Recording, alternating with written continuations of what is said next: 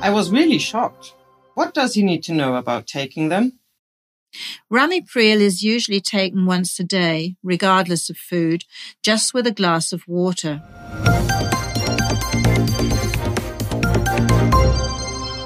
Es ist wieder Mittwoch und damit Podcastzeit bei das PTA Magazin.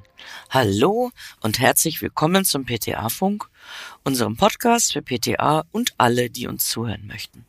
Mein Name ist Julia Pflegel und ich bin die Chefredakteurin des Magazins. Unsere aktuelle Folge der Serie Englisch for PTA beschäftigt sich mit dem Thema Antihypertonika, das gleichzeitig auch das Titelthema der kommenden Ausgabe im März ist.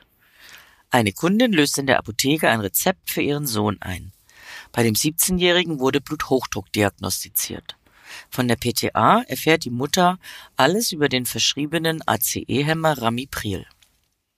Hören Sie den Dialog zwischen PTA und Kundin und frischen ganz nebenbei Ihre Englischkenntnisse auf. Wenn Sie den Dialog mitlesen möchten, können Sie das auf unserer Website das-pta-magazin.de slash Englisch tun. Viel Spaß beim Zuhören und Liken nicht vergessen. Good afternoon. I have a prescription here for a skin cream, and I'd like to ask a few questions if I may. Yes, of course. My son, who is 17, has been diagnosed with hypertension or elevated blood pressure, and yet he has no symptoms at all. Is that normal?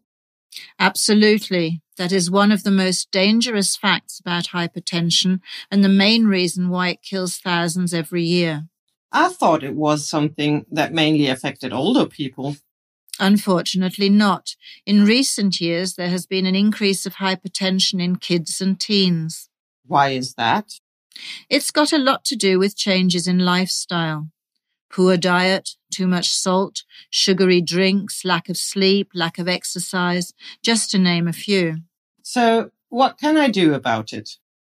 Help him to develop healthy eating habits with plenty of fresh fruit and vegetables and to avoid foods with high amounts of sodium. Most people consume more than three grams of sodium per day. The recommended amount is 2.4 grams a day, but less than 2 grams is better. This corresponds to one teaspoon of common salt. Which foods are high in sodium?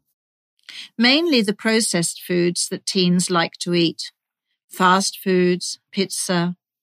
They're okay once in a while, but they shouldn't be eaten on a regular basis. The same applies to fizzy sugary drinks and concentrated fruit juice.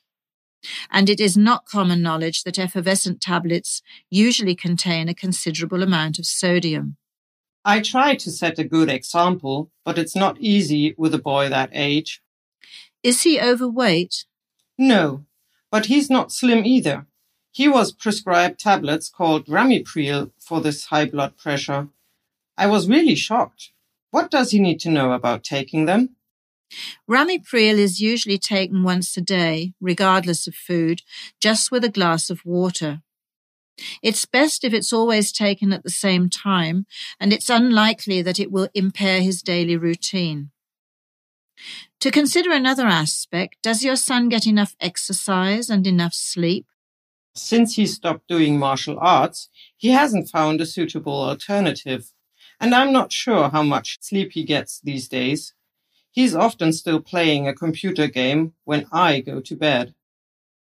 60 minutes of physical activity a day in order to give the heart a chance to beat faster are recommended for your son's age group. Excess screen time is also associated with inadequate sleep and weight gain. Perhaps you can find some fun activities instead. We all enjoy playing family games. Maybe we should do that more often. What else should I consider? Tell your son to avoid smoking and alcohol and make sure his blood pressure is monitored on a regular basis. I will. Thank you very much. You're welcome. Das war unsere aktuelle Episode vom PTA Funk, dem Podcast von das PTA Magazin. Danke, dass Sie zugehört haben. Wir freuen uns über Downloads, Likes und Kommentare. Auf Wiederhören bis zum nächsten Mal.